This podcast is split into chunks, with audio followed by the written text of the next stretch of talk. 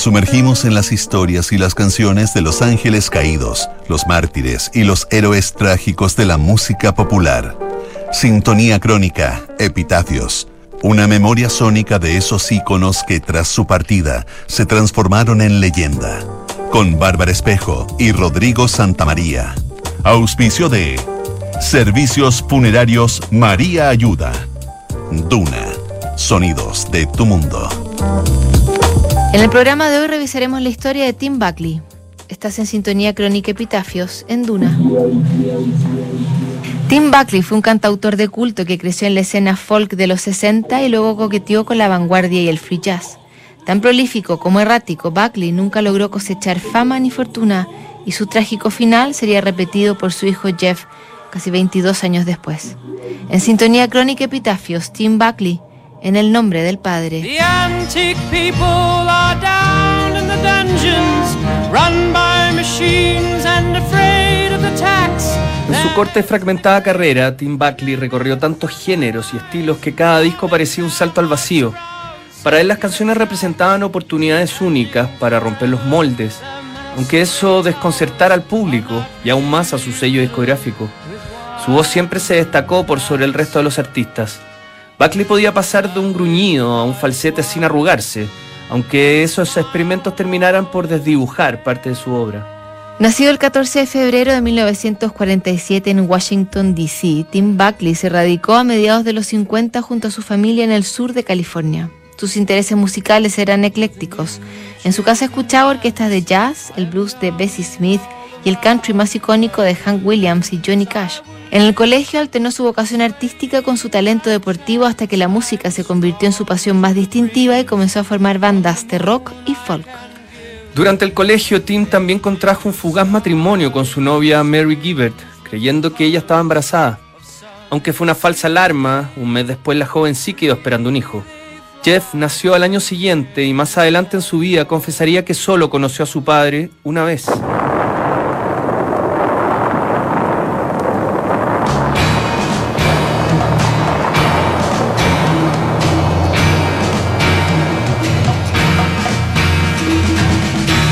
Photographs of guns and flame, scarlet skull and distant game, bayonet hand, jungle grin. Nightmares dreamed by bleeding men. Lookouts tremble on the shore no man can find the war. Tape recorders echo scream. Orders fly like bullets stream. Drums and cannons laugh aloud. Whistles come from ashen shroud. Leaders damn the world and roar, but no man can find the war. Is the war across the sea? Is the war behind the sky? Have you each and all gone blind? Is the war inside your mind?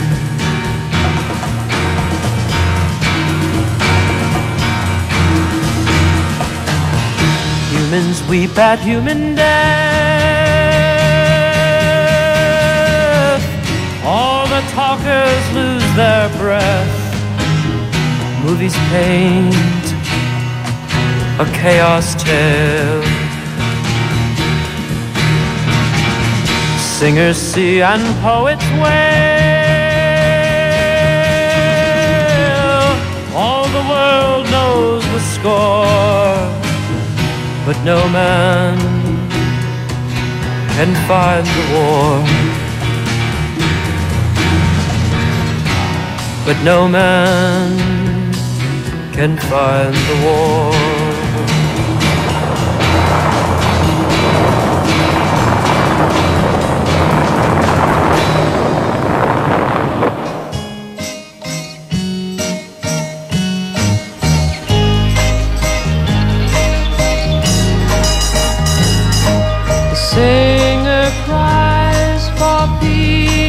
Mientras lideraba las agrupaciones que armó en el colegio, Tim Buckley empezó a coquetear con la música de protesta, el folk rock y otras derivaciones de ese estilo.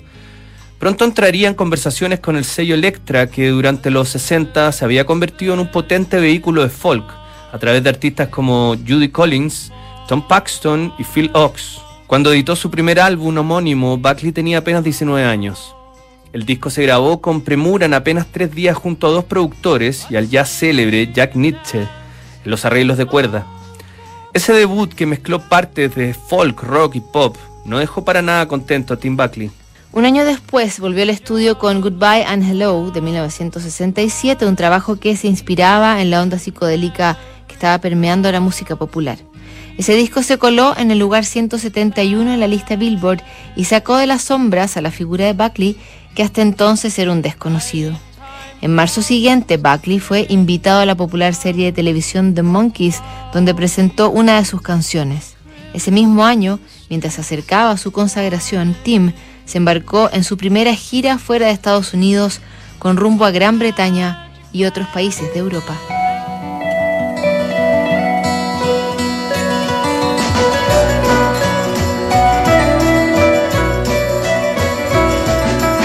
Fiddler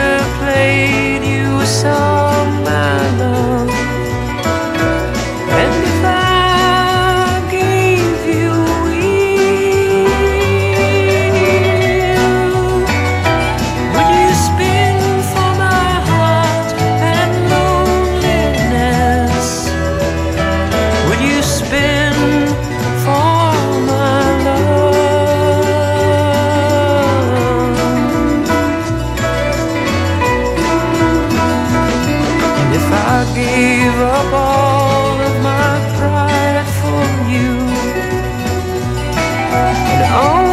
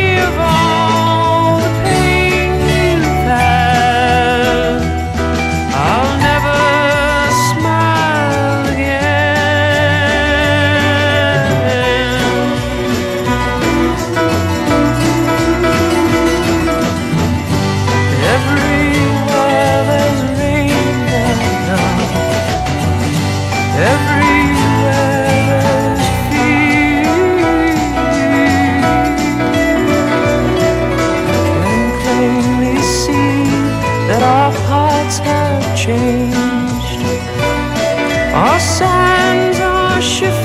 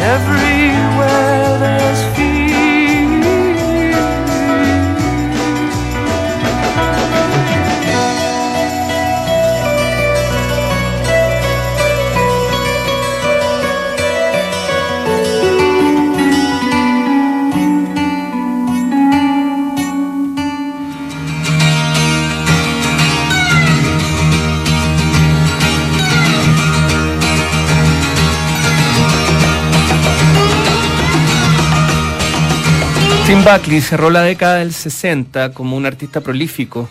Su disco Happy Sad lo mostró como un cantautor que mostraba madurez y perspectiva, a la vez que experimentaba con instrumentaciones menos tradicionales en el pop como la marimba, el vibráfono y los congas. Aunque ese disco le garantizó un número apreciable de seguidores, Buckley nunca llegaría a ser un artista comercial y su música seguiría mutando en los trabajos siguientes. Los críticos empezaron a especular si Tim Buckley estaba boicoteando su carrera a propósito. El cantautor había comenzado a renegar de sus actuaciones en televisión, donde rechazaba hacer playback y ofrecer entrevistas. Tampoco se desvivía por los elogios de la prensa especializada, a quienes nunca consideró sus aliados. Para Tim, los discos eran actos contraculturales y poéticos, y el arte corría por una vereda distinta a la del espectáculo.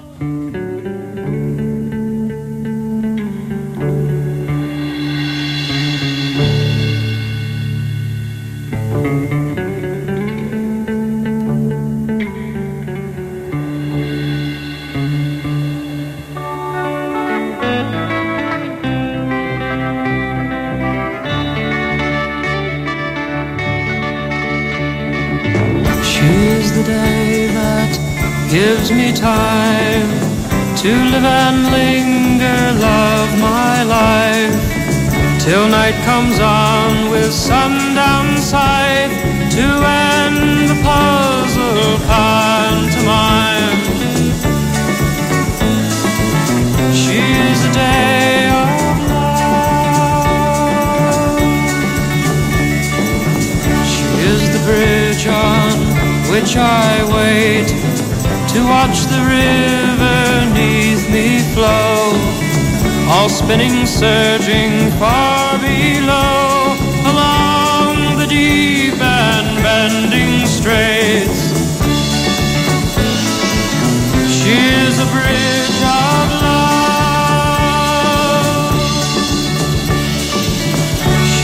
the air I breathe entranced, awake or sleep in storm or calm.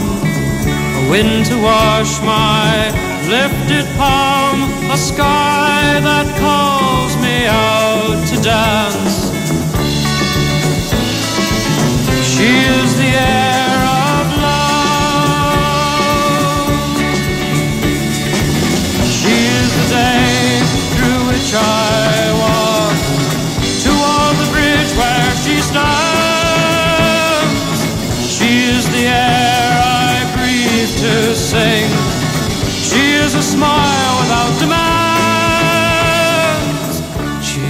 smile that keeps me warm. With matchless laughter, eyes ablaze. A mischief mystery she plays upon the flute of early morn. She is a smile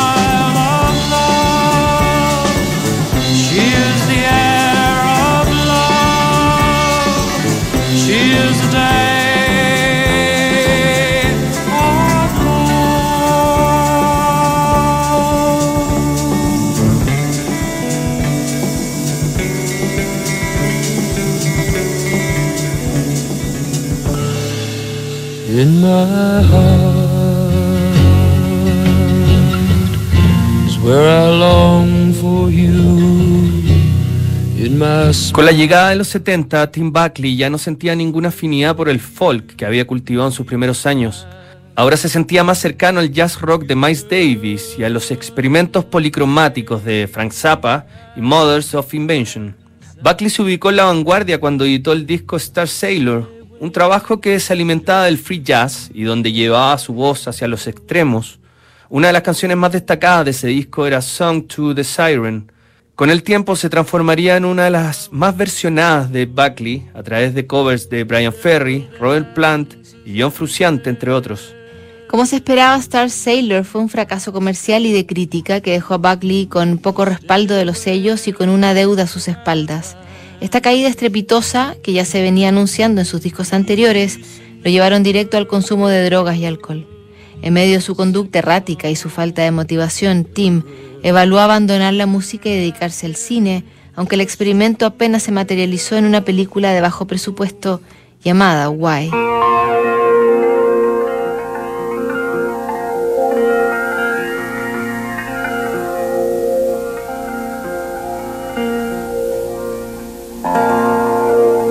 Long afloat on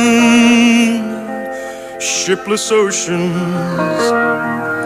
I did all my best to smile. Till your singing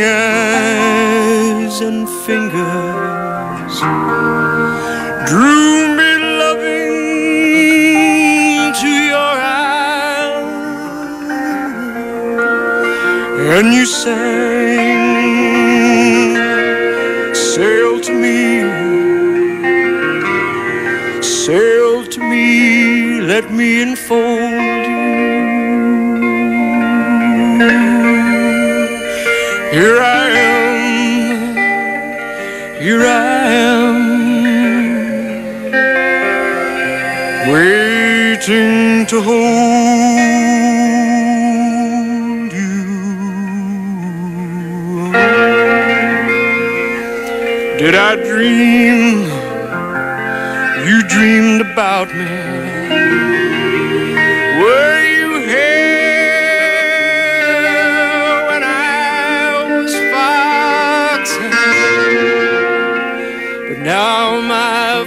Foolish boat is leaning. Broken love alone on your rocks. now. For you sing,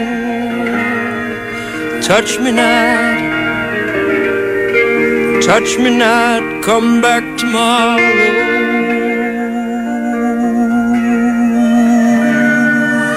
Oh my heart, oh my heart, shies from the sorrow.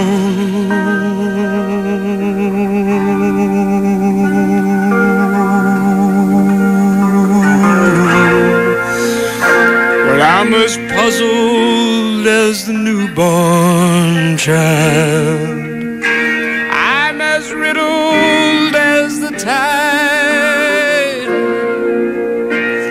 Should I stand amid the breakers?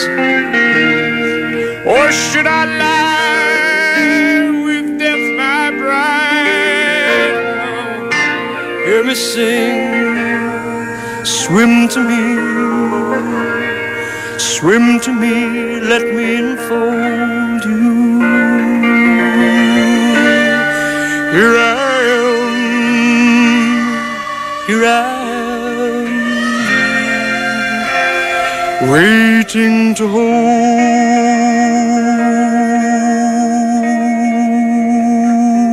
you.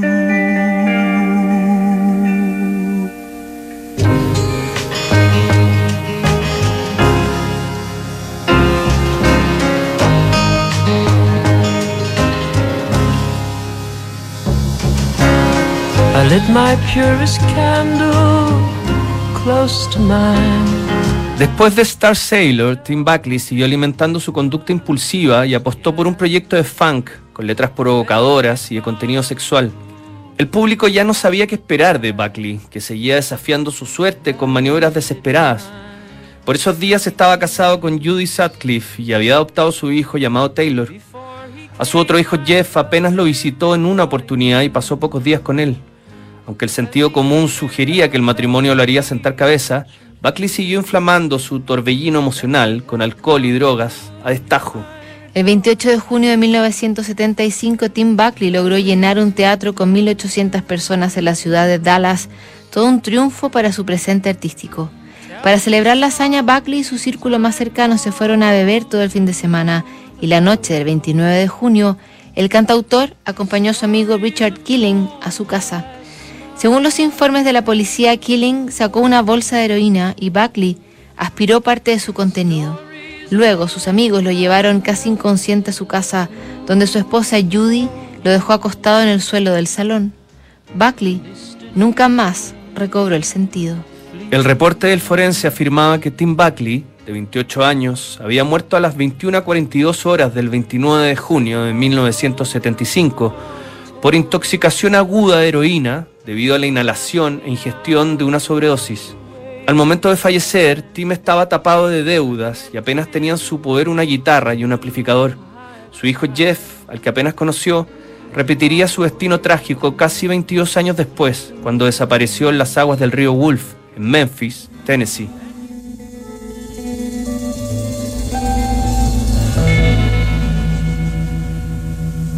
When I sing, I can bring everything on the wing, flying down from dizzy air to the ground because I care. You will be love, and your love will live.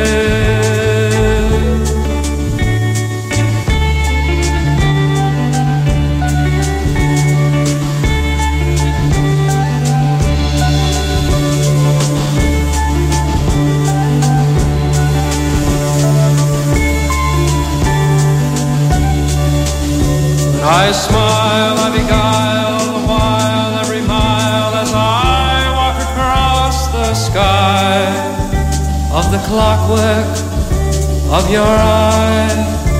You will be love, and your love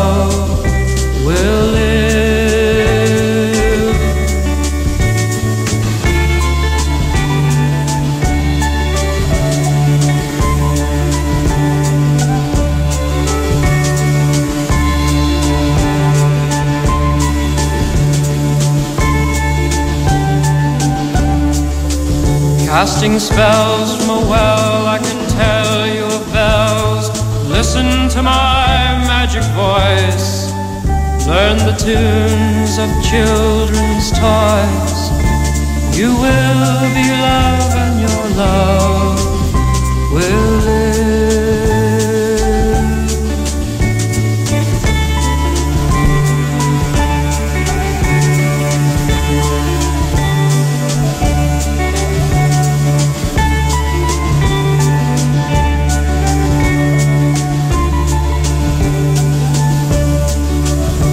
I die, do not cry, hear my sigh passing by after I have turned to win.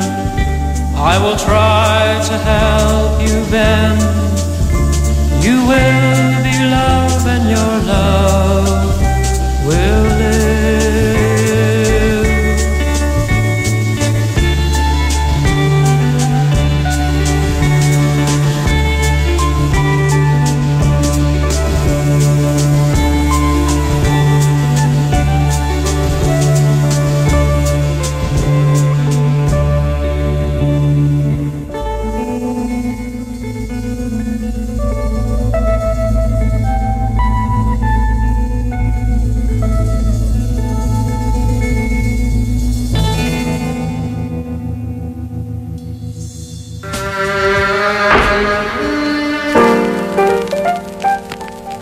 En nuestra crónica de hoy revisamos la historia de Tim Buckley. En el próximo programa, Nat King Cole, Sintonía Crónica, Epitafios. No te lo pierdas. ¿Sabías que puedes comprar de forma anticipada los servicios funerarios de María Ayuda? Entrégale a tu familia la tranquilidad que necesitan y estarás apoyando a cientos de niños de la Fundación María Ayuda. Convierte el dolor en un acto de amor. Cotiza y compra en www.funerariamariaayuda.cl. Siguen aquí los sonidos de tu mundo. Estás en Duna 89.7.